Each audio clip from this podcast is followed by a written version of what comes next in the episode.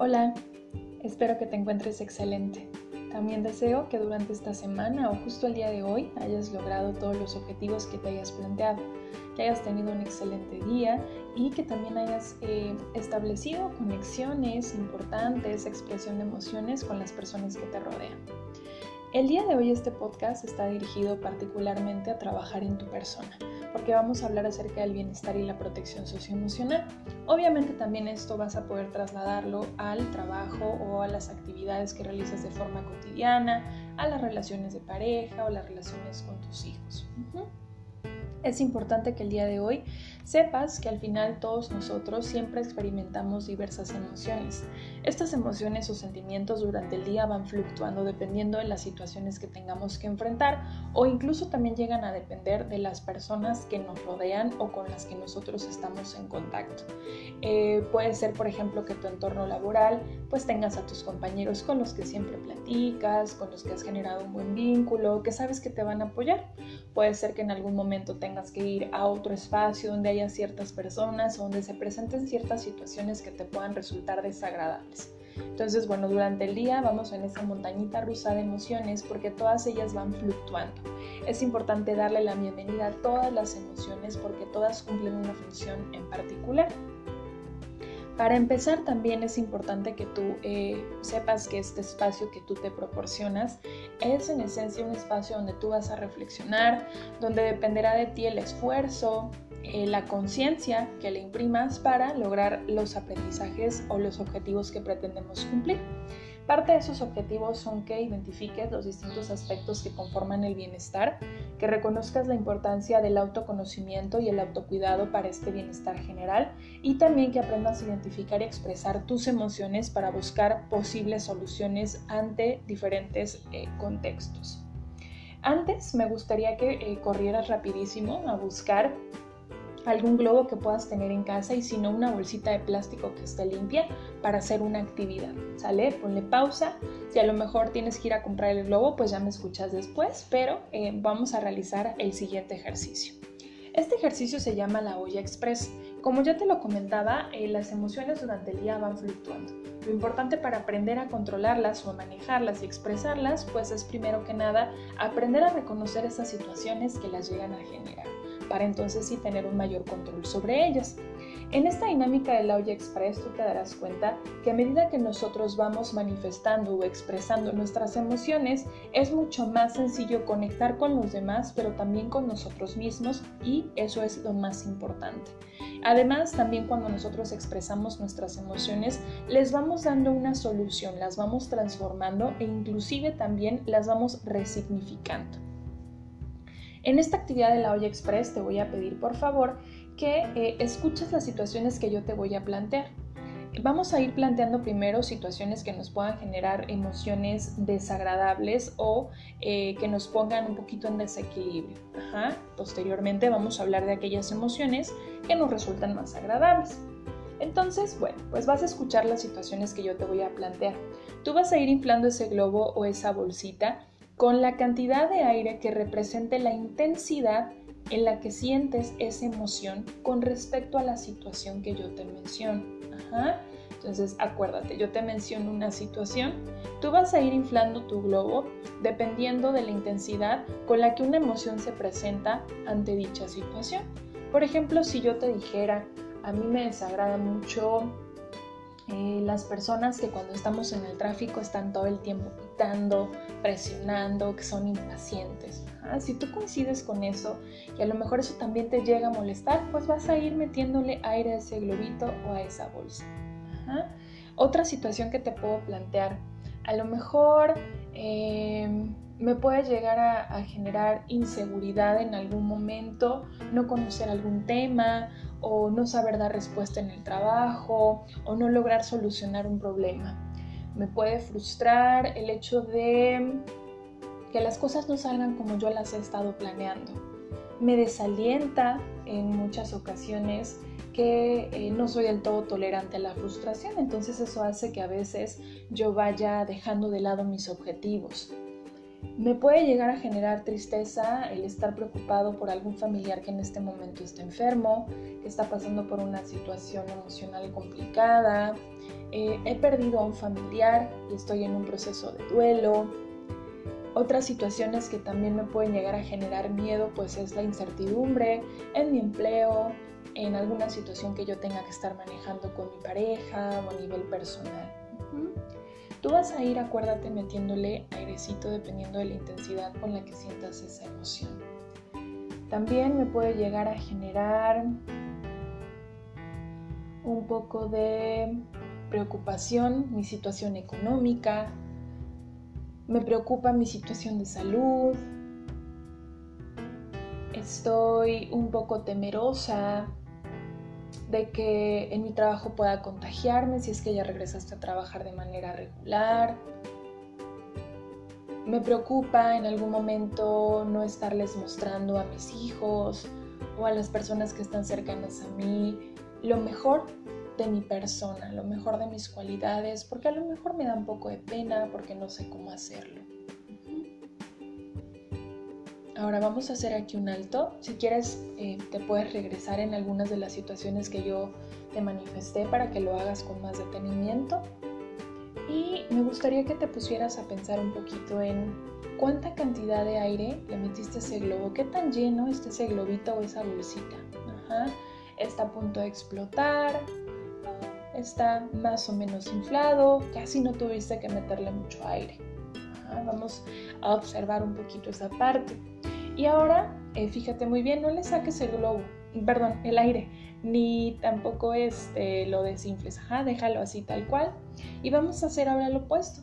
Yo te voy a ir mencionando algunas situaciones que puedan llegar a generarte emociones positivas, emociones de paz, de tranquilidad o que sean agradables. Y ahora lo que vamos a hacer es ir sacando ese aire poco a poquito, dependiendo de situaciones que sean agradables para ti. Entonces, vamos. Situaciones que pueden resultar agradables, meditar, hacer respiraciones, agradecer todo lo que obtuvimos durante el día, agradecer las cosas tanto que han resultado positivas como aquellas que me hicieron aprender algo nuevo.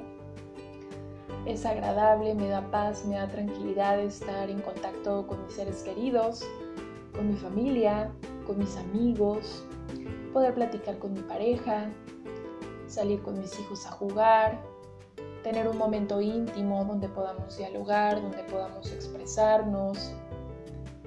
Me gusta mucho saber que cuento con personas que están cerca de mí. Me doy cuenta de mis capacidades, me doy cuenta de mis logros, me doy cuenta de todo el camino que he recorrido. Y eso me hace sentir feliz, me hace sentir contenta. Me hace sentir contento recordar las últimas vacaciones que tuve, ese lugar en particular que me encanta. Puede ser la playa, puede ser el bosque, puede ser algún río, algún lago, algún parque en especial donde pueda ver la naturaleza. Todas esas son emociones, ¿ah? tanto las emociones que pueden resultar desagradables como la tristeza, el enojo, el miedo, la ansiedad. Y también hay emociones positivas como la tranquilidad, el estar alegres, el estar contentos, el sentirnos en paz. Nosotros necesitamos aprender a generar un equilibrio entre estas. Si solo aprendemos a ver las emociones negativas, pues nos vamos a empezar a enfocar en esos aspectos que a lo mejor pues, nos hacen sentir siempre de una manera poco favorable y dejaremos de lado aquellas pequeñas cosas que le dan ese brillo a la vida. De igual forma, si solo pensamos en las cosas positivas, pues no vamos a poder detectar nuestros miedos, no vamos a poder aprender a analizar qué es lo que puedo hacer para que ya no se presenten, no se presenten con una intensidad menor.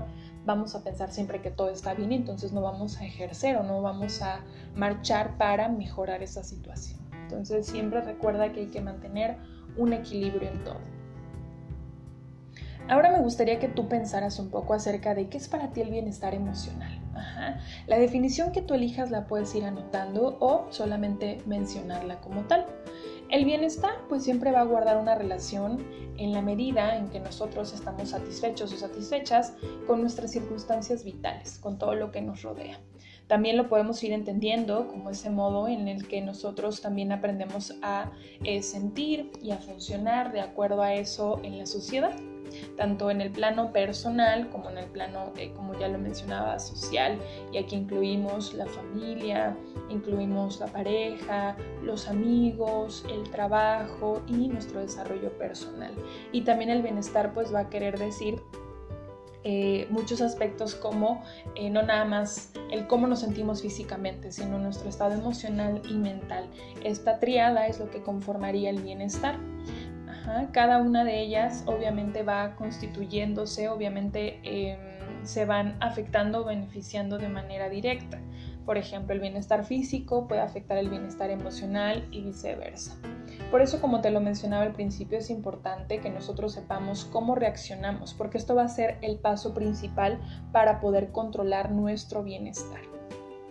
Si nosotros hablamos de bienestar emocional y personal, vamos a tener que hablar forzosamente de nuestras emociones. ¿Y qué es una emoción? Bueno, pues es una alteración del ánimo. Esta es pasajera, puede llegar a ser intensa, puede ser agradable o puede ser penosa y siempre va a ir acompañada de una conmoción somática. Conmoción somática son esas alertas que nuestro cuerpo nos emite para saber cómo nos estamos sintiendo. Si tú tienes miedo, pues a lo mejor te sudan por ahí las manos, empiezas a temblar un poquito, si a lo mejor estoy un poco este, triste, pues pueden venir eh, las ganas de no tener mucha energía de hacer algunas cosas.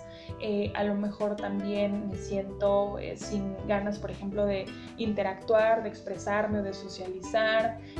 alguna otra sensación corporal que puedo experimentar es el llanto. Entonces, bueno, todas las emociones vienen acompañadas de un registro físico que nos anticipa que la emoción ya está presente. Las respuestas eh, que emiten las emociones pues son físicas y psicológicas. Pueden ser ante sucesos reales o imaginarios, que obviamente pueden ser también conscientes o inconscientes y van a servir para motivar nuestra conducta y entonces adaptarnos al medio.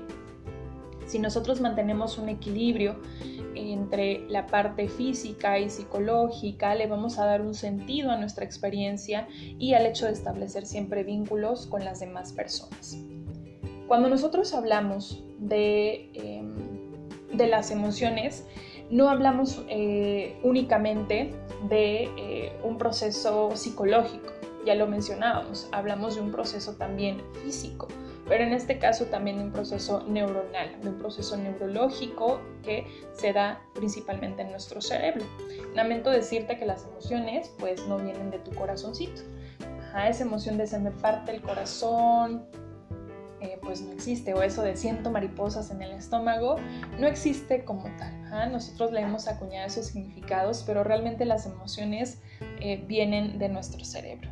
En nuestro cerebro hay una zona que se llama sistema límbico. Este sistema límbico es una parte muy primitiva de nuestro cerebro que nos va a mantener vivos, organizando nuestras funciones principales como respirar, regular los latidos del corazón, pero también eh, nos va a permitir sentir todas estas experiencias de tipo emocional. Si nosotros hablamos del sistema límbico, hablamos como de eh, eje central donde se procesan todas las emociones. Este sistema límbico tiene ciertos elementos que lo acompañan. Vamos a hablar del hipotálamo, de la amígdala, del hipocampo y de la corteza frontal principalmente. Vámonos por partes. Si hablamos del hipotálamo, pues bueno, ahí en el hipotálamo se van a secretar todas las hormonas que se relacionan con las emociones. Desde la adrenalina, hablamos también de la oxitocina, podemos hablar de las endorfinas, podemos hablar también del cortisol. Todas estas hormonas, entre otras tantas, se hacen presentes cuando se manifiesta una emoción y eso es lo que genera los cambios a nivel físico y lo que también va desencadenando diferentes acciones. Por ejemplo, la adrenalina. Si nosotros hablamos de la adrenalina, pues es esa emoción que nos mantiene activos, esa, perdón, esa hormona que nos mantiene activos, que nos incita a hacer cosas nuevas, a levantarnos con energía. Si nosotros la llegamos a experimentar o la llegamos a tener en niveles muy, muy bajitos, pues se pueden presentar cuadros de mucha tristeza, de bajo en el estado de ánimo, etc. Si lo tenemos en niveles muy, muy altos, pues a veces podemos llegar a intentar cuestiones que de manera neutral no haríamos, y que a veces pudieran ponernos por ahí en peligro. Otra de las hormonas que se secreta es el cortisol. El cortisol está asociada principalmente también a funciones eh, que nos permiten estar alertas, activos, eh, para iniciar nuestras actividades cotidianas. Si está en niveles muy elevados, estamos hablando de cuadros de ansiedad y de estrés muy altos. Entonces, em, Todas estas hormonas cumplen una función a nivel emocional, a nivel físico y van a repercutir directamente pues también nuestra conducta. Otro de las zonas de las que te mencioné ahorita pues es la amígdala. La amígdala se encarga de procesar eh, la información que le envía el hipotálamo, el que secreta las hormonas, eh, de procesar esa información, también de empatar lo que viene del exterior, lo que nosotros procesamos emocionalmente con nuestros sentidos, para eh, hacer un análisis de esa información. Cuando ya tiene ese análisis, lo manda directo al hipocampo. Y el hipocampo es esta zona que se va a encargar de eh, generar recuerdos, de tener esa reminiscencia sobre alguna situación en particular asociado a nuestras emociones. Por eso, cada vez que nosotros tenemos experiencias muy significativas, pueden ser cuestiones eh, muy, muy este, agradables o recuerdos muy memorables, pero también pueden ser recuerdos eh, traumáticos o recuerdos muy, muy tristes. Entonces, lo que hace el hipocampo es generar estos recuerdos acorde a las emociones y a la intensidad con la que las vivimos. Por eso cada vez que nosotros eh, presenciamos una situación en particular que anteriormente genera una emoción muy fuerte, se va reforzando de manera continua. Finalmente el hipocampo lo que hace es enviar esa información a la corteza frontal. Y la corteza frontal lo que va a hacer es eh, registrarla y va a emitir acciones o conductas acordes a toda esa información que ya recibió, desde el procesamiento de las hormonas, desde el análisis de los aspectos externos, desde los recuerdos, las vivencias y entonces sí, pues emitir ciertas acciones acordes a. Todos estos patrones de conducta se pueden ir modificando recuerda que los patrones de conducta que nosotros tenemos son cosas que hemos aprendido poco a poco. Entonces siempre es importante que los vayamos modificando acorde a la situación para que estemos lo más adaptados posibles. Obviamente, eh, pues a nivel cerebral también se van realizando ciertos ajustes o modificaciones dependiendo de las emociones. Y digamos que cada una de las emociones tiene su marca en nuestro cuerpo. Si a lo mejor yo estoy... Em, como te lo decía, tengo miedo, pues hay sudoración en las manos, ¿no? O hay un movimiento corporal constante. Si yo estoy contenta, pues está ese bienestar, esa energía, esa sensación de que todo está surgiendo de manera adecuada. Entonces, cada una de las reacciones emocionales eh, se van imprimiendo en el cuerpo, se van quedando justamente ahí para que cuando se vuelvan a presentar nosotros podamos estar eh, siendo capaces de defender o de accionar dependiendo de la emoción que se esté presentando. Hay ciertas emociones que se consideran como básicas y te voy a dar esta palabrita que se llama amate. Si hablamos de emociones básicas, hablamos del amor, hablamos del miedo, hablamos de la alegría, de la tristeza y del enojo, que forman esta palabra que se llama amate y así las puedes recordar más fácilmente. Cada una de las emociones obviamente va a tener sus contrapartes. Si nosotros estamos hablando del amor, pues su contraparte podría ser la dependencia. La dependencia llega cuando yo ya no soy capaz de visualizar en otras situaciones eh, aspectos agradables o aspectos de mi interés. Mi interés está centrado en ese objeto de amor que tengo justo enfrente de mí. Eh, la contraparte del miedo pues es el pánico. Acuérdate que el miedo está más asociado a cuestiones que ya vivimos anteriormente o que pueden llegar a suceder. Y el pánico es esta emoción sobre situaciones que pueden ser irreales, que nosotros llegamos a maximizar porque estamos anticipadamente pensando en ellas y que rayan en, el hecho de que ya no tenemos control sobre eso. El pánico te paraliza y el miedo lo que hace es eh, moverte hacia la acción.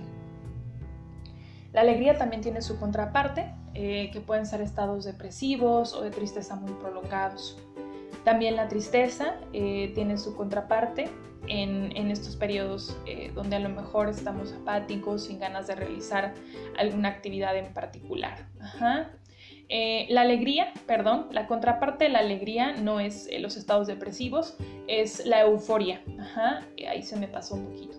La alegría tiene su contraparte en la euforia. La euforia es cuando nosotros nos desinhibimos, eh, como te lo decía, intentamos cosas que a lo mejor de manera más tranquilita no lo haríamos porque analizamos los riesgos. Cuando nosotros estamos eufóricos es cuando eh, pues podemos cometer eh, cuestiones un poquito más de riesgo porque no estamos completamente autorregulados. De la tristeza ya te mencionaba que son estos estados de depresión, de apatía muy constantes o prolongados. Y del enojo, pues es la ira. Enojarnos implica que todavía tenemos la posibilidad de controlar lo que pueda suceder después, pero cuando estamos iracundos es cuando ya podemos emitir acciones eh, de agresión hacia los demás graves, como eh, agresiones físicas, agresiones verbales o agresiones de tipo psicológico, que son más difíciles de controlar.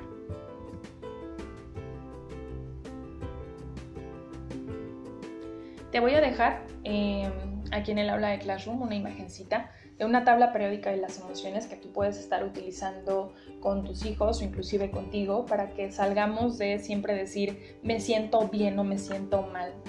podemos decir me siento entusiasmado, me siento contento, me siento eh, alegre o me siento eh, a la expectativa porque hoy no sé, tengo un proyecto importante que presentar, etcétera, y eh, podemos tener más vocabulario emocional al respecto. Entonces ahí te dejo la tablita periódica de las emociones.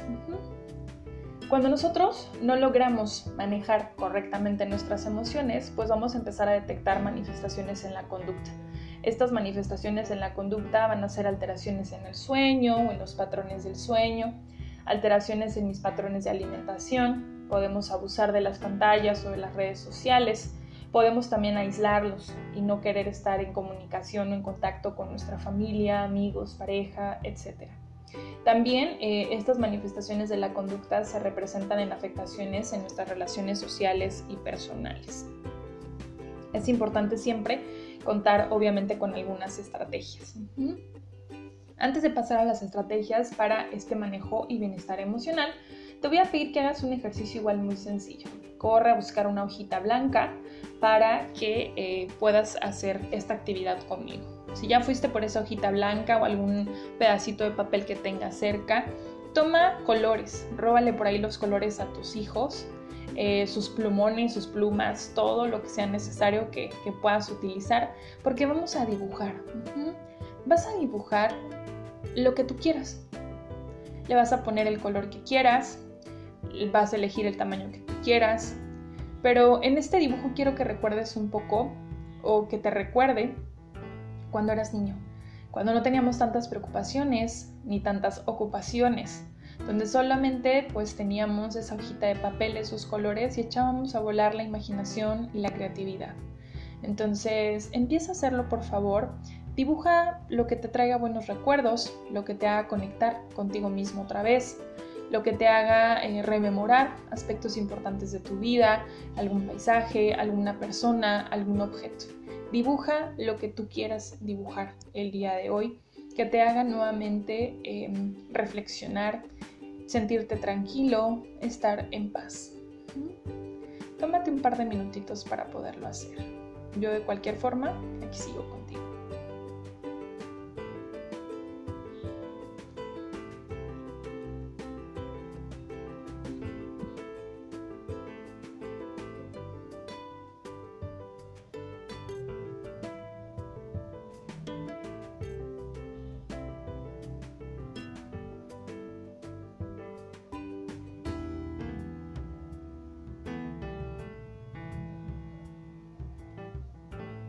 Perdón si escuchas un poquito de ruido.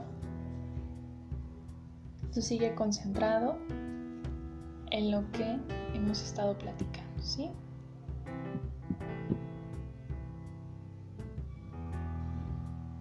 Y bueno, puedes tomarte un poco más de tiempo después para terminar con tu dibujo.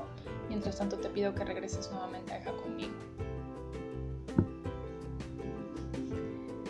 Recuerda siempre que el manejo adecuado de nuestras emociones impacta a nivel personal. Impacta en cómo nos comunicamos, en cómo vamos interactuando, en el logro de tus propios objetivos, en la manera en la que nos vamos relacionando con los demás e intentando siempre hacerlo de la manera más asertiva posible. Algunas estrategias que yo te quiero compartir el día de hoy para lograr este bienestar y esta eh, protección emocional son los siguientes. Si nosotros hablamos de factores de protección emocional, hablamos de fortalecer el autoestima. Levántate todos los días y aprende a reconocer los aspectos positivos en tu persona. ¿Cuáles son tus cualidades? ¿Cuáles son esas situaciones que tú aportas como sello personal a los demás? Otro de los factores de protección es la expresión de nuestras emociones. Aprende a externarlas. Puedes hacerlo contigo misma, puedes encontrar a un profesional que te ayude si es necesario, puedes hacerlo con algún amigo, con algún familiar, pero es necesario que lo expreses.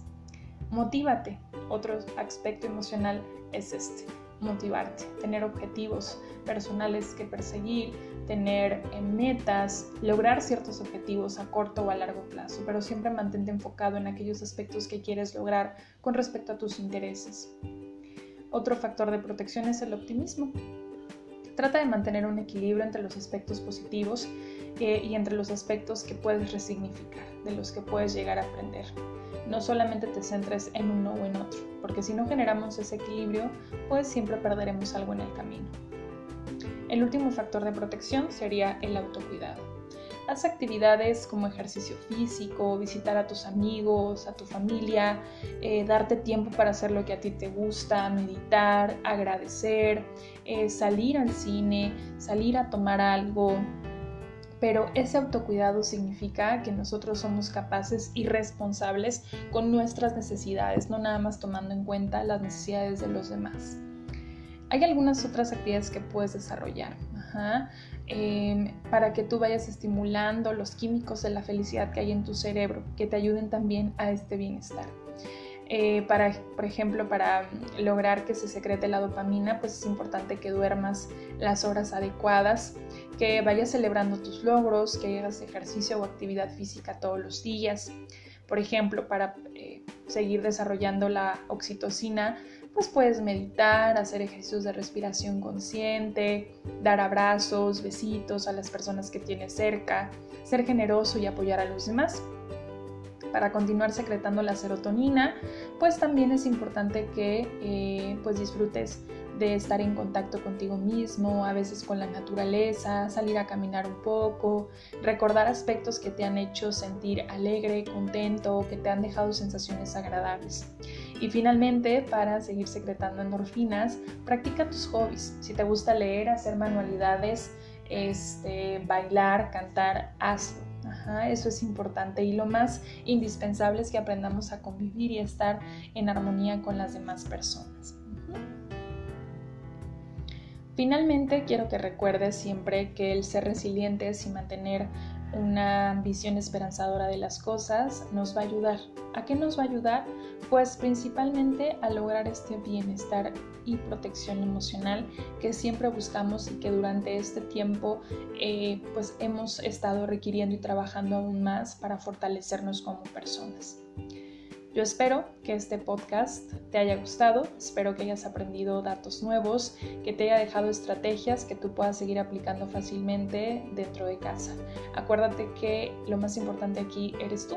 Si nosotros nos cuidamos, si nosotros aprendemos a reconocernos, va a ser muchísimo más sencillo establecer relaciones con los demás y obviamente que esto impacte en tus pequeños, porque todo lo que tú eres es lo que les vas a mostrar. Finalmente acuérdate que no podemos dar lo que no tenemos. Entonces trabaja en ti, date también ese tiempo que al final del día estará impactando en tu contexto familiar.